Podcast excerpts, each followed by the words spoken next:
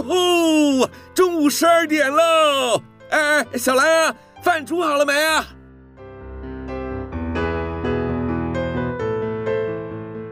您现在收听的是云端新广播，FM 九十九点五 New Radio，最自由的新声音。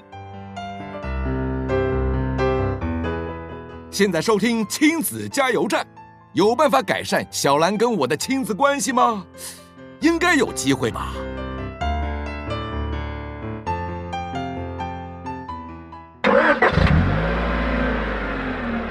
宝贝，出发喽！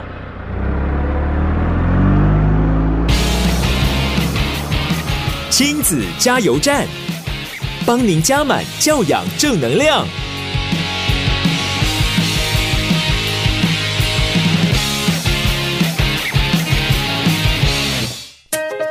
各位听众朋友，大家好，欢迎收听这个礼拜的亲子加油站节目，我是主持人琪琪妈。您现在收听的是 FM 九九点五 New Radio 云端新广播电台哦。嗯，我还是要再次把我们的电台呢给宣传一下，毕竟呢我们才一岁多，就是我们成立呢其实才一年多，呃，所以我们的听众朋友呢，呃，都还在建立当中。不过真的非常感谢呢您呢的收听，然后呢。在空中呢，与我们作伴。我相信呢，现在很多人呢听广播啊，呃，像呃，可能都是在开车的时候嘛。不知道你现在是不是也是在开车的过程当中呢？呃，这个礼拜呢，对于很多的国中小学生来讲，在一月中旬的时候呢，他们就要面临他们的期末考了。呃，其实呢，在这个上学期的期末考，其实拥有指标性的意义哦。怎么说？因为没多久就是过年啦。那孩子的成绩好坏，通常都是长辈呢给这个红包啦，给奖励的依据。不知道听众朋友，你们家在给红包的时候呢，是有标准值，还是会看孩子的表现而定呢？我觉得其实每一个家庭呢都非常的不一样哦。那琪琪妈家里大概也是这样子的状况。嗯、呃，那说到了过年，不知道听众朋友你有没有期待呢？有人说啊，就是这几年的年味可以说是越来越淡。呃，怎么说呢？就是以前呢，在过年的时候呢，我们才有什么穿新衣啦、戴新帽，然后吃大餐。但是我们觉得现在的生活好像物质富裕了，大家已经没有那种小时候过年的那样子的欣喜感。我想很像也是哦，但是我不知道那是我们大人的感觉，那小孩的感觉怎么样呢？不知道他们到底喜不喜欢过年，然后对于过年又是什么样的情绪呢？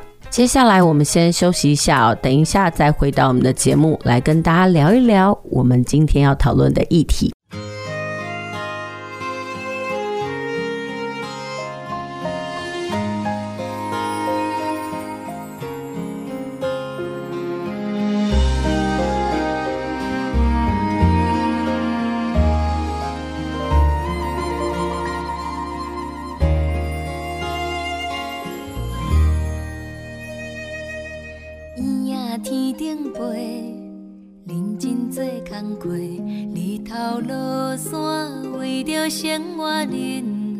细，细汉离开家，时代顶冷过，孤单伴阮，不知过几暝。问食饱未？问会冷未？拢是爸母因逐工的关心话，才会体会，想会。用心栽培，感谢过去付出无怨悔。我一生毋捌讲出心内迄一句话，有心思藏在心底，要讲无机会。一张皮代表阮希望恁看好相识，认真写出我。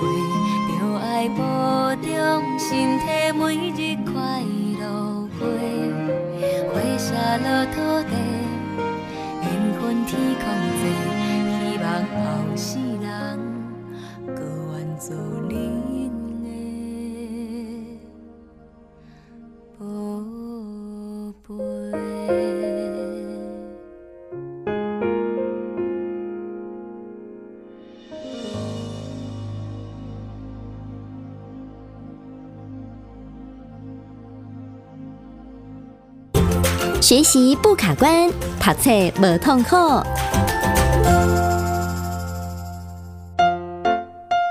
继续回到我们的节目哦，您现在收听的是每个礼拜天下午五点到六点，陪你一起在空中度过一个小时时光的亲子加油站节目，我是主持人琪琪妈。呃，接下来的这个单元呢，我们想要跟听众朋友来聊一聊，呃，孩子的阅读障碍哦。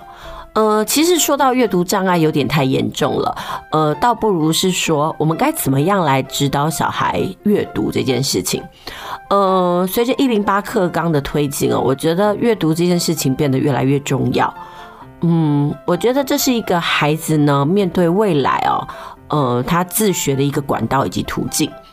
呃，以往呢，孩子的学习大概都是在教室里完成，那绝大部分呢都是老师的讲述。但是随着时代的进步，然后什么东西都在改变，甚至我们还说那种知识的半衰期啊越来越短，所以呢，我们必须要不停地与时俱进。而阅读呢，自我学习就是我们面对未来最好的一个方式。那今天的这个学习不卡关呢，想要跟大家聊聊，其实除了国文科以外哦，其他科目呢，孩子可以怎么样来阅读？其实很多家长都有一个疑问。他们的疑问就是说，诶，我的孩子很爱看书啊，但是家长常常会怀疑，就是，诶，他到底是有看有没有到呢？或者是很多时候呢，家长发现这小孩子就看完了，但是他觉得他的阅读好像是囫囵吞枣，就是这样子沉迷的看完了，然后接下来你问孩子说，你看了什么呢？就孩子竟然没有办法表达，呃，有时候孩子没有办法表达。可能会有几个状况，一个是他的表达能力不好，然后第二个是他没有办法同整，呃，他没有办法来说他到底看了什么或理解到了什么。还有一点就是孩子的阅读呢属于走马看花式的哦，所以他没有办法好好的理解，呃，他到底看了什么东西。所以在今天的节目呢，学习不卡关这个部分呢，我们想要跟大家来谈一谈这个叫做阅读的窍门。我想哦，这几年呢，关于如何指导阅读的书籍非常非常的多，但是呢，琪琪妈今天呢，想要跟大家聊一个比较通则性的现象，就是说关于孩子哦。嗯，我们在帮他选书的时候呢，或者是说孩子在阅读的过程当中有哪些心法必须要注意哦？那今天要为大家提供的就是说，呃，有几点。那呃，第一点呢，就是要讲到的就是说，孩子在选书的过程当中呢，我们要不要让孩子选书？还有就是他在阅读的过程当中呢，他选的书有什么样子呃的嗯，应该是这么说，就是有哪些是我们应该要注意的。好，举例来说，有一句话说得很好，就是无负担的阅读呢，对我们而言呐、只不过是吸收资讯，没有办法呢来帮助我们的大脑思考。怎么说呢？嗯。如果说呢，一份呃一份读本啦，你大概三十分钟一小时就看完了，那是一种很轻松的。为什么？因为代表说每个字句啊，你都能够驾驭。那你看完了，那就哈哈大笑没了。但是这个东西对我们来说呢，其实对我们的大脑的思路的训练呢，没有办法达到目的。呃，应该是说，如果说在阅读的过程当中呢，我们希望能够达到目的的话。呃，怎么样去培养领悟和理解内容的能力哦，才是我们在阅读的过程当中呢，一定要掌握的技能。好，举例来说，像现在我们在嗯超商啊，都有一些轻小说，那很多小孩都很喜欢买这些轻小说，甚至呢，呃，有一些家长呢会因为禁不住孩子的要求呢，所以买了这样的小说啊、鬼故事呢给孩子看。然后家长呢就进入到一个误区，那误区是什么？哎，我的孩子很爱看书，但是好奇怪的是，为什么他的爱看书没有办法反映在他的学习能力上呢？那这个东西呢，我们就要去思考了点，我们到底为孩子选了什么样的书籍？呃，这件事情呢，我就要做一个分享好了。呃，前几个礼拜呢，我呃回到了婆家。我的大嫂呢就跟我说：“哎，那个就是那个子女啊，想要看书，但是阿妈说不行。那我就开始问喽，那你看的是什么书？哦，原来他想要看的是言情小说。我们常说看书很好，但是呢，我觉得挑书也很重要。嗯。”有一句话也说得很好，尽信书不如无书。如果孩子在这个青春期阶段呢，他接触到了呃是不好的一些读物，比如说在阅读的过程当中，他建立了不正确的或者是偏颇的情爱观的话，那我觉得可能对于呃他在跟两性相处上啦，或者是在感情上面呢，就会有那种。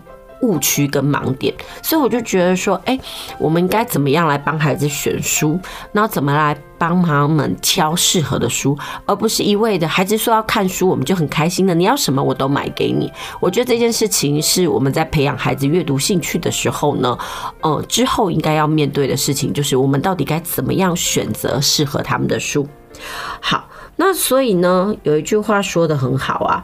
呃，如果我们可以在阅读的过程当中呢，增加我们大脑的负担，那其实呢，我们就可以从这个阅读当中得到收获。所谓的负担是什么？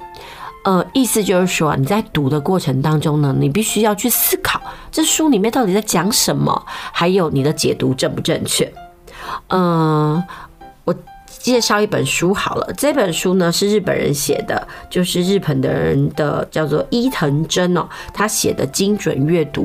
呃，这个作者很妙，他本身是法律相关科系，所以他个人呢在透过阅读呢考这些，比如说律师啦、司法官考试的时候呢非常有心得。然后他也因为这样子呢写了一本书，呃，叫做精准阅读。那这本书里面呢。他就教大家，哎，怎么样用融会贯通的方式，还有锻炼脑力的方式哦来阅读。然后他就说啊，如果有一本书你读不快，你的思考能力呢就会成长很快。怎么说呢？举例来说，如果一本书你读得很快的话，那可能你就是一小时三十分钟，或者是半天都读完了。然后完了之后，你可能就放在那边。那对你来说，它可能就是过眼云烟，没有办法在你脑里深深的烙下任何的记忆。但是如果是一本书呢，你读不快，但你要读好几天的话，那呃，它的好处就是说，因为你每天在读嘛，那你隔一天在读的时候呢，你就会要去回想昨天的内容，然后再连接到今天你所看到的部分。那换句话说，就是说在回想自己读的过程当中呢，可以在脑中呢训练归纳的能力。这个东西呢，其实就是对大脑一个很重要的一个能力哦。其实呢，很多人都在说，阅读这件事情就好像在训练我们的肌肉一样。呃，如果在阅读的过程当中，让我们的大脑增加负担的时候呢，呃，我们就可以帮助我们的脑力做一些呃我们平常不太会做到的事情。意思就是说啊，如果我们在看书的过程当中呢，可以呃，就是费神，然后集中精神的读一两个小时，然后呢，这样的书呢，你只前进了一二十页，呃，这种东西呢，其实不是代表说你的阅读速度很慢哦，而是代表说这一本书里面呢，有太多东西需要你去思考，需要你去理解，需要你去融会贯通。呃，在这本书里面呢，他有介绍了呃一个在日本呢爱好阅读闻名的 LifeNet 的生命保险公司创办人呢出口志明讲过的一句话，他说啊，厚重的书。大部分都含有深厚的内容，因为没有内容的人不会想要写这个冗长的写作。我觉得这句话其实还蛮有意义的。那这个东西呢，我就会思考到，诶，在我们的生活当中，有没有哪一些书呢？其实就是属于那种呃不需要耗费脑力去阅读的。说真的，现在的很多孩子呢，呃，就会落入这样的误区哦。他们在看很多长篇的文章，那个文章啊，你必须要去理解上下文，还要去了解里面到底讲了什么东西，所以非常的费脑。所以他们每次看到那种长篇的叙述啊，只要超过两三百个字哦，他们就举白旗投降。然后呢，所以呢，可能在考这个阅读理解的时候呢，成绩就非常的差。然后家长就会说：“哎呀，小孩就是看到长文呐，他就。”那个器械投降，其实，在训练孩子这个部分呢，在训练他们做阅读理解题的时候呢，呃，我觉得训练孩子如何把文章分段落，然后在每一个段落里面找出重点，这是一件很重要的能力。呃，我们现在社会可以说是资讯量非常的庞杂。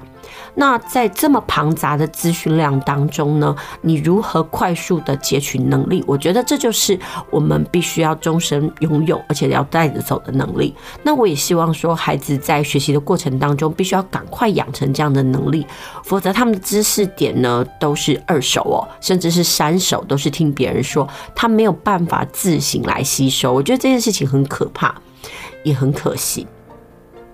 那，呃。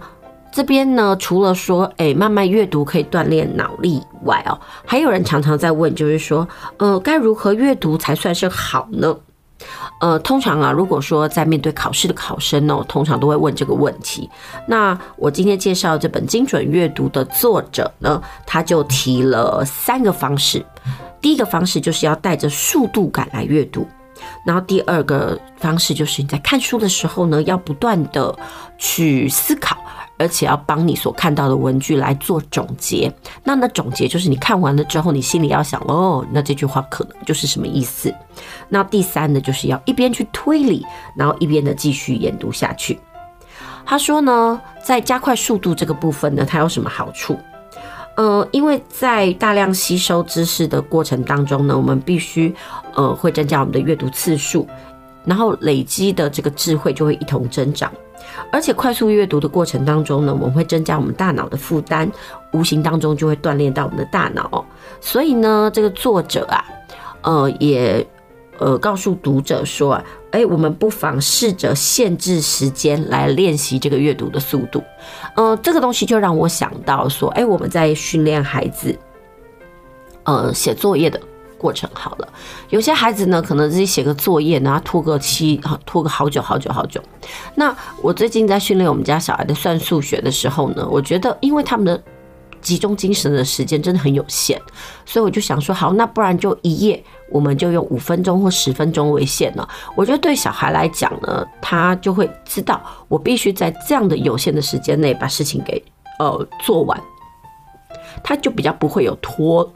他的那个行为哦，我觉得这也是很好哦。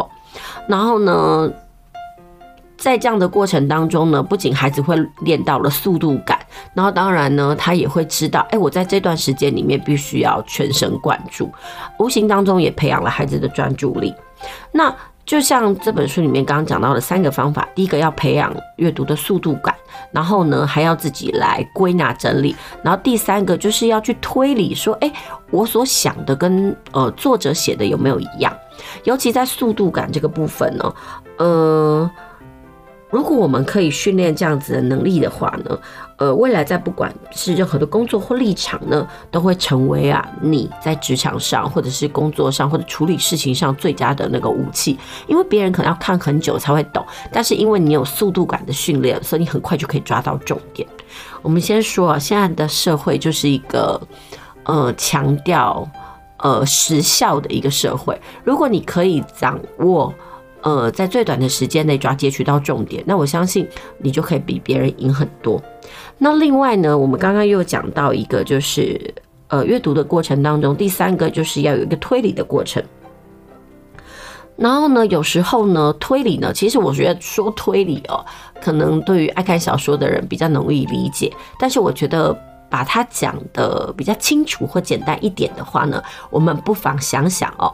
呃，所谓的推理其实就是预测啦。有时候我们在看一本书的时候呢，我们看前半部，可能我们的猜想是 A 这个答案，但是看着看着你会发现，哎，好像不是我一开始所理解，哎，所以我们的那个预测就必须要去修正。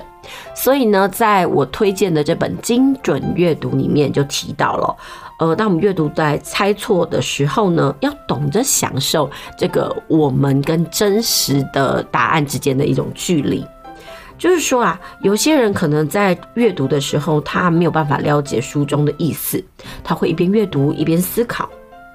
然后呢，这样子的方式呢，换句话说，就是说啊，呃，当我们每当读到一个段落的时候呢，就要去思考，诶，作者想要传达的内容是什么，然后抱持着这样子的信念继续读下去。那在继续读下去的过程当中呢，诶，会有两种事情发生，一种就是诶。果然跟我想的没有错，那也有一种状况就是，哎，好像作者不是这样子的意思，哎，那我觉得这样子的能力对于国中呃的孩子来说非常的重要。因为现在的会考题呀，大概阅读的题型大概占了四分之三。那这些的阅读题型呢，孩子必须在阅读的过程当中一边读就一边理解。想想看，这篇文章的段落主旨是什么？这篇文章的作者他所传达的意涵是什么？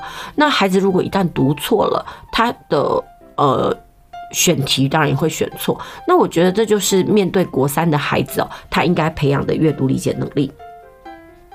所以呢，在一边阅读一边预测，也就是所谓的推理的过程当中呢，如何可以做出有效的结论呢？然后领悟到文字想要传达的力量，呃，这个是需要训练的过程。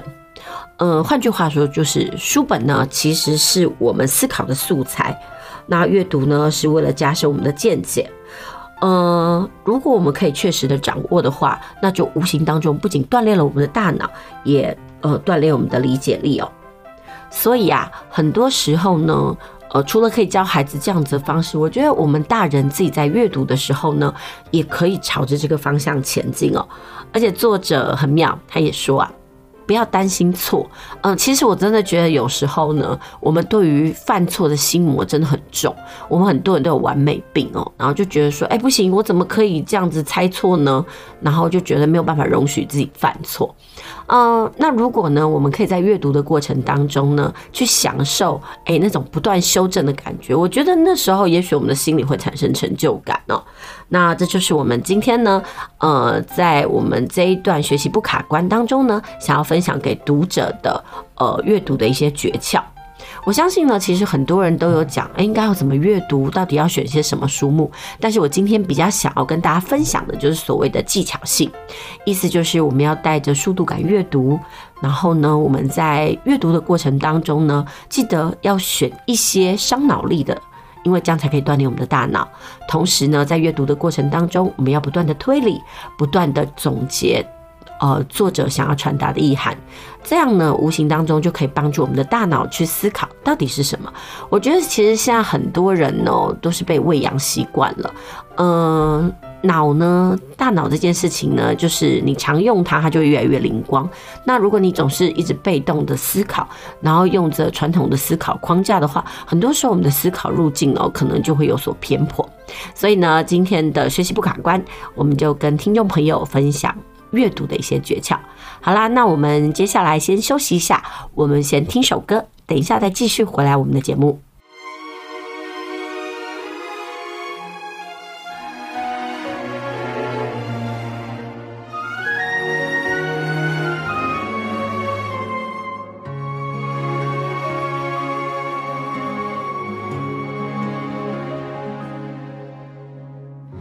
对爱情嘛已经看甲分明，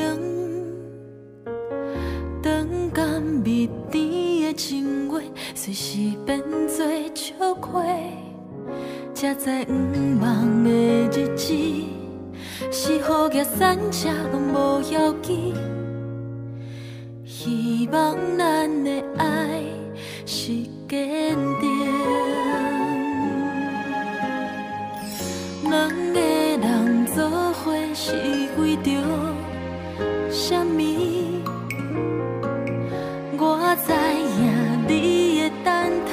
是对我的表示。当初讲好的誓言，拄着冤家倒煞放地里，不如找一个甘心的，卡也过花言巧语。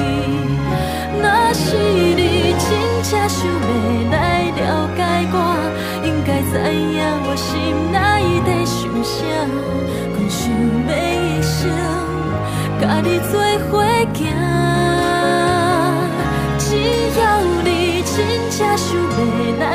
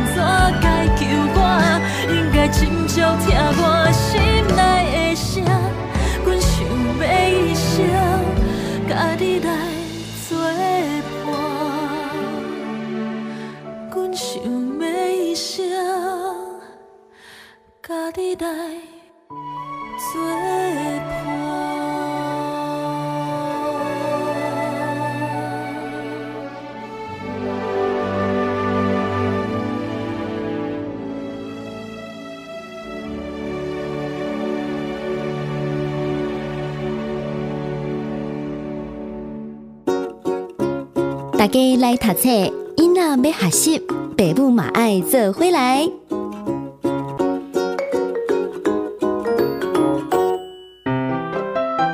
继续回到我们的节目哦，您现在收听的是在每个礼拜天下午五点到六点为您播出的亲子加油站节目，我是主持人琪琪妈。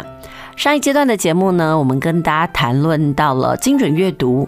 提醒呢孩子哦，呃，该怎么样来善用我们阅读的能力，然后超练我们阅读的肌肉哦。不过呢，接下来呢，我们要进行的是带来读册单元。今天要介绍什么书呢？今天要介绍一本书，叫做《过度努力》。说到过度努力呢，可能有人觉得说啊，这本我知道，之前呢在脸书上呢，呃，大家讨论得很夯。其实我说到过度努力呢，还没有他的前一本书夯。那本书是什么呢？叫《情绪勒索》。哦，因为呃，这个周慕之心理师哦，呃，他推出了那本书之后呢，我觉得“情绪勒索”这个字眼呢，好像是已经在我们的生活当中呢非常泛滥的出现。举例来说啦，前阵子呢。我有位朋友，他在跟他儿子呢沟通，然后呢，不知道讲到什么部分呢，他可能是为儿子好，然后希望儿子呢，呃，能够呃听话吧。结果他儿子就对他说：“你不要用情绪勒索我，你不要限制我。”我就觉得说，哎呀，情绪勒索这个字真的已经变成是无限上纲哦。好啦，那今天呢，我们要介绍的这本书哦，叫做《过度努力》。呃，其实说真的，《过度努力》这本书呢。呃，它其实有很多的篇章哦，已经在网络上呢受到了讨论。但是为什么我们今天还是要介绍这本书呢？因为其实我发现了，我在最近的生活当中，我非常的有感触。呃，因为呢，我是一个喜欢把生活过得很丰富的人，所以很多人都会跟我讲说：“哎呀，你干嘛这么忙碌啊？那你干嘛要什么事情呢都要这样子要求自己，然后做到这样的程度呢？”那有的人甚至跟我讲说：“哎，你为什么不要让你的呃生活缓一缓呐？”说真的，我也没有说刻意去逼自己什么啊。然后，但是呢，很多人看我就会觉得我的生活过得很忙碌。那呃，最近呢，因为其实生活上呢发生了一连串的事情，呃，我就会发现，哎，我好多身边的朋友哦，好像也是过度努力的代表。那什么叫做过度努力呢？呃，周慕兹这个心理师他就说啊，过度努力呢是一种自我的耗损与伤害。他说啊，因为过度努力的人呢，追逐的是他人或社会眼光中的自己，而非真实的自己哦。呃，所以呢，必须当你相信自己够好，你就不用总是必须向这个世界证明什么。其实有时候呢，这句话多多少少呢会打动到一些人。在我们的社会里面呢，好像我们非常的肯定努力的价值。那很多事情呢，我们都会认为，哎，只要你肯付出，那你就会有收获，那你就可以得到别人的赞美跟赞赏。所以这件事情呢，都让我去想哦，我身边的有一些朋友。他们真的非常的要求完美哦，完美到呢，我其实都会想说，诶，你为什么要这么的逼迫自己呢？举个例子来说，他们可能对于老板的所有的指令，可能就是使命必达。那讲实话，他们可能身体已经出现了状况，但是他们还是强逼着自己做这件事情。那身为旁观者的我呢，我总都会觉得，为什么他们不要说不，或者是说不要，嗯、对自己好一点呢？为什么总要活在他人的期待当中，想办法要满足别人的期待？其实我觉得，在我们的生活当中，很多人都为了满足他人的期待而活。举个例子来讲，呃，以妈妈这个角色来讲，她可能会要让大家觉得她是一个好妈妈，所以呢，她必须。要帮孩子安排很多的课程，然后做于孩子的所有事情，他都尽心尽力。他只不过想要得到别人觉得他是个好妈妈。那相对的，身为妻子这个角色的时候呢，很多人也是这样的逼迫自己。呃，我觉得啊，要知不知道自己有没有过度努力这件事情呢？呃，真的是必须要拿出觉醒。偏偏呢，我身边呢有太多的职业妇女，我真的觉得她们对自己生活太严苛。所以当我在看这个周牧师这个呃智商心理师哦，他写的这本《过度努力》的时候呢，我真的有一种感触，我好想把这本书我送给我那些朋友，因为他们在人生上呢不停地追寻。呃，得到别人的肯定，所以我常都可以跟他讲：你为什么不要缓一缓呢？你为什么不要慢下来呢？其实人生有很多值得追寻的事情，你为什么非得做到一百分，让人家觉得你无懈可击？那把自己压迫到那样子的程度，你到底要得到什么？可能换到的是身体出状况了，或者是说他的恐慌症发作了。其实身为旁观者的我，我都觉得好心疼哦。呃，人生的角色，我就觉得为什么有些人可以这么样的不负责任，但你们却要把所有的责任都扛在身上呢？我相信所谓的努力这件事情，尤其是过度努力这本书啊，其实在我们的传统价值里面呢，呃，应该是对很多人来说，它都是很陌生的。因为在我们的价值里面，应该觉得人就是要努力，然后追求完美。那如果真的没有办法追求完美的时候，至少要无愧我心。但是，什么叫做完美？什么叫做无愧我心？你的无愧到底是为了你自己？还是为了他人的期待呢？所以这些事情呢，都很值得让人家深思。这也就是为什么呢，今天呢，我想要为大家介绍这本书的原因哦。那在这本书里面呢，它有很多的例子，然后在前面的书介里面就会讲到说啊，什么样的人适合看这本书呢？如果啊。你也是常常说没关系，我自己来就好。如果也常常有人对你说你应该要对自己好一点，或者你也害怕不够好，是不是就代表自己没有用？或者你也总是想着我表现得好不好，而不是我好不好？呃，如果呢，你常常对自己呢提出的疑问是这些的话，那他就说啊，其实《过度努力》这本书呢，很值得你看。你可以去深思你生命中的种种，了解一下你究竟是不是过度努力的代表。在《过度努力》这本书中呢，集合了很多心理咨商师他的工作观察跟经验哦。呃，或许呢，有些人可能在读这些案例的时候呢，会触动到自己的内心。或许呢，那就是你生活的写照。不管怎么样呢，呃，心理咨商师都希望哦，在面对过度努力的人们呢，最困难的呢，可能不是他们该怎么做，而是他们都知道他们脑袋在想什么，但是心里做不到。嗯，其实有时候呢，我们也知道自己在逼迫自己。然后，或者是说，我们也知道自己很要强，然后想要得到别人的赞美。但是，我觉得最重要的应该是一种自我的觉察跟觉醒，要试着去安抚自己的内心哦，让自己有勇气做出不同的选择。那不过呢，这是一个非常坎困难的一件事情。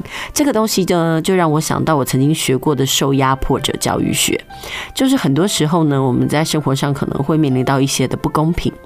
但是呢，我们可能好像就逆来顺受的面对了这些事情，所以呢，有时候我们必须要去觉察我们所处的环境是怎么样，然后了解一下我们到底有没有顺应自己的内心，或者是逼迫自己去做了一些什么。那当然呢，有了觉醒之后呢，才会有改变的力量，才能够让自己过得更好，不必跟其他的人生交代哦。所以今天的大家读册呢，呃，我希望能够分享就是《过度努力》这本书。然后呢，让大家呢可以呢好好的面对自己的内心，不要过度伤痛。那接下来呢，我们就先休息一下，听首歌，等一下再回来。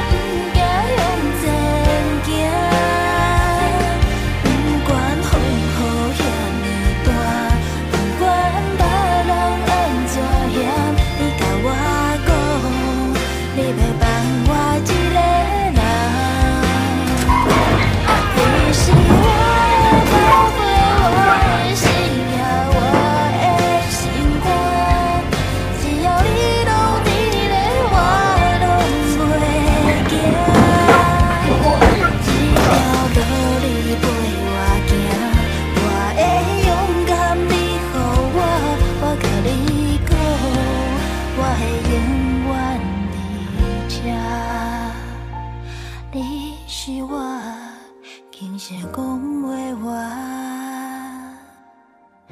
的梦。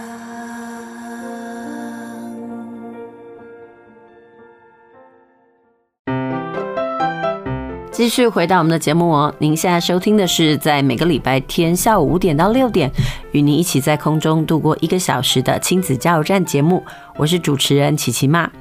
呃，上两个阶段的节目呢，我们跟大家聊了两本书，一本书是精准阅读，一本呢是最近很夯的那个心理学的书哦。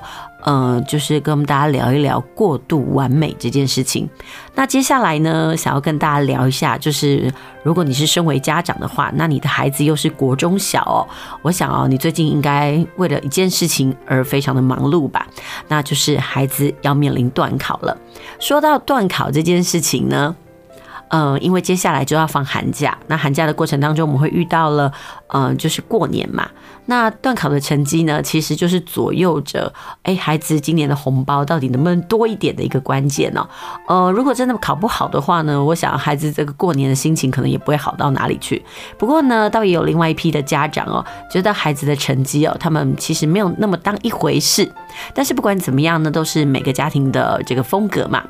那说到了段考哦，其实琪琪妈很想要分享一下，就是说，哎，每次在段考前的时候，我都会带一些孩子做一些考前的复习。那我真的觉得考试这件事情呢，除了是平常演练的成果以外，那嗯，我觉得还有一件事情很重要，就是孩子的学习态度跟方法。嗯，举例来说，我觉得从国小到国中呢，在考试上就有很大的不同。在国小的阶段的话呢，其实题目比较简单，也不复杂。那大概把课内的知识大概读懂，然后多写一些自修的话，我觉得孩子的成绩大概都不错。但是到了国中之后呢，因为会有那个会考的压力，然后呢，学习的东西又多了很多，那题型也变化很多。那如果孩子还是用着这种国小的概念来学习的话呢，我相信他到了国中之后呢，成绩一定都不会太好看，因为他一定会觉得天哪，怎么会差这么多？那其实我就很想要分享哦。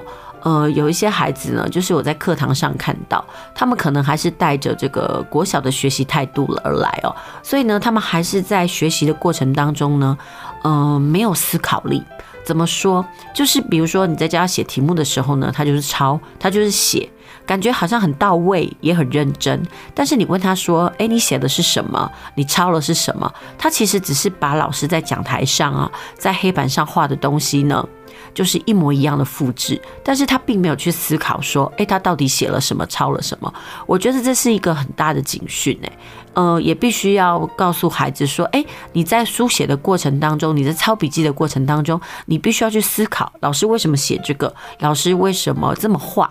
那你这么写的目的又是什么？我觉得很多孩子因为欠缺了这个部分呢，所以我们都会觉得说他在学习上好像很被动。那当然呢。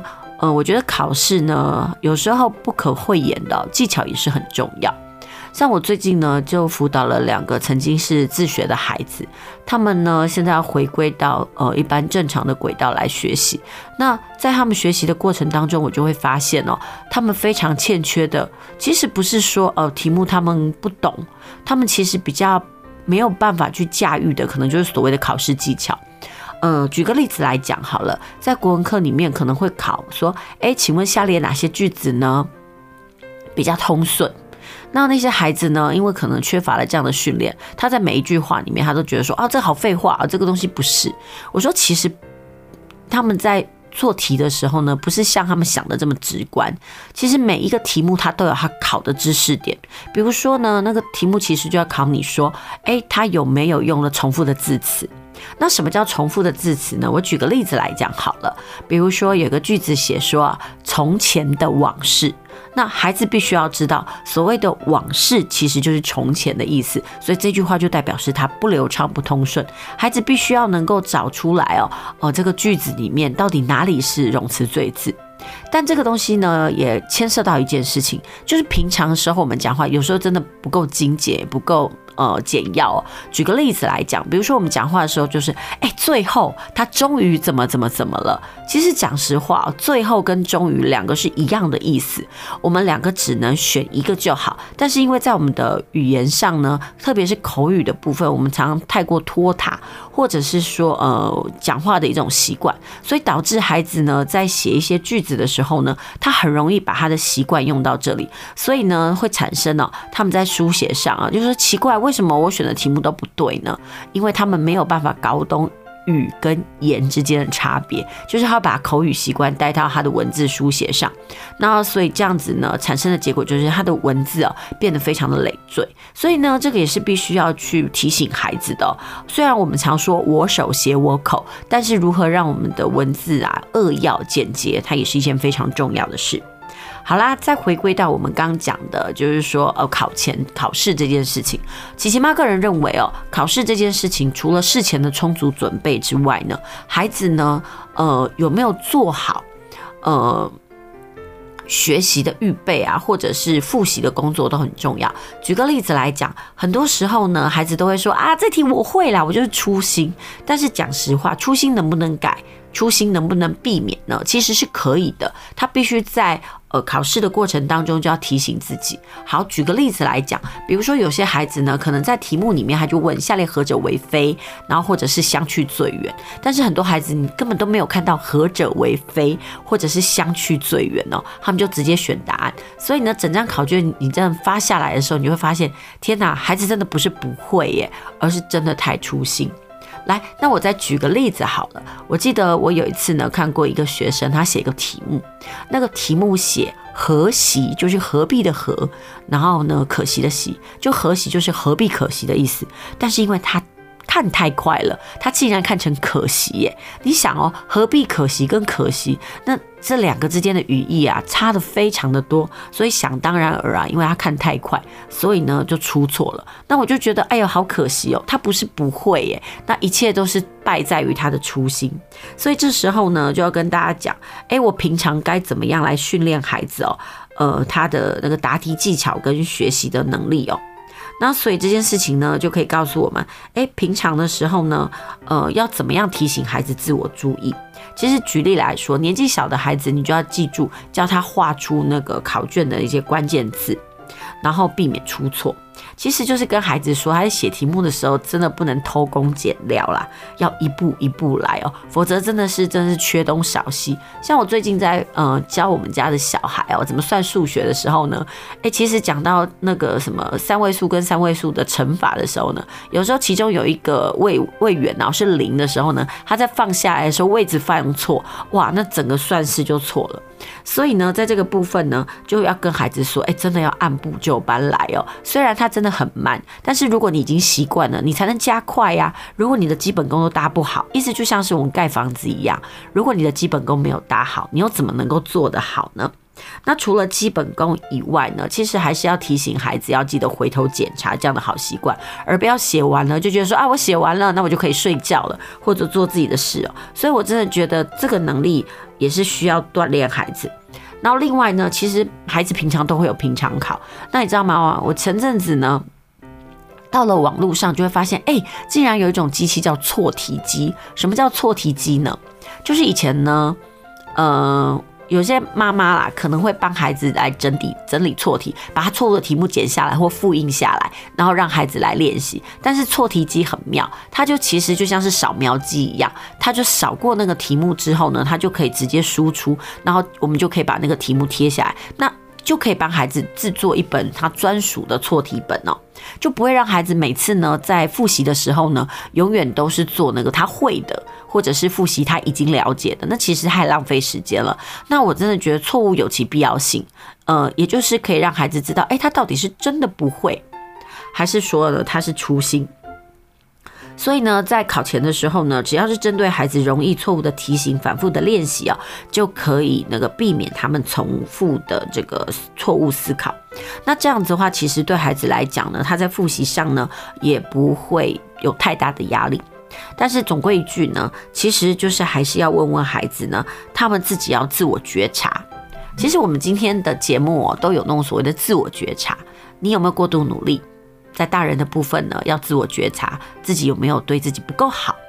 那在小孩的部分呢，在考试的时候，也希望孩子要自我觉察哦。嗯，希望他们能够自己去了解一下，他们自己平常的努力到底够不够。不要那种过分的自我感觉良好，但是我相信我很多孩子都有这样的毛病。你问他说：“你准备好了没？你读好了没？”他应该都会拍胸脯跟你讲：“啊啦，OK 啦，没问题。”就考出来的成绩惨不忍睹。诶，那我们就真的不得不说，孩子啊，你真的是自我感觉太良好了。其实有时候我都会觉得，应该要跟孩子说啊，那种按部就班的一种重要性啊，就是说你到底呃有没有呢？好好的。把自己的该做的本分啊，或者该努力练习的地方都做好，然后同时也要去观察一些，诶，那些成绩好的同学，绝对不是因为聪明而已，而是他们基本功有扎实哦。所以我觉得这些概念呢，都是需要提供给孩子的。好，那呃，今天的节目呢，因为时间的关系呢，我们就到这边告一段落。也希望你下个礼拜呢，别忘了继续收听我们的亲子加油站节目哦。欢迎你跟我一起在空中聊聊天。当然，我也希望能够继续介绍给各位听众朋友。我觉得我最近看起来很有感触，或者是觉得还不错的书。当然，我会希望说我的读书的介绍了，不是把整本书都读给你听啦。我只是告诉你说，哎，这本书我觉得读起来还不错。那如果你有这样的需要的话呢，你也可以来翻阅一下。那当然呢，我们之后的节目呢，还是会继续来进行这个工作大未来。我还是会邀请不同的职业的爸爸妈妈来到我们节目上进行分享，因为我还是希望啊，我们的孩子对于各种不同的工作领域能够多一点的熟悉与认识，然后他们未来在找工作或者是做职业探索的时候呢，比较顺畅一点。好啦，谢谢您今天的收听，别忘了哦，下个礼拜要继续锁定我们亲子加油站的节目哦。我们下周同一时间再会。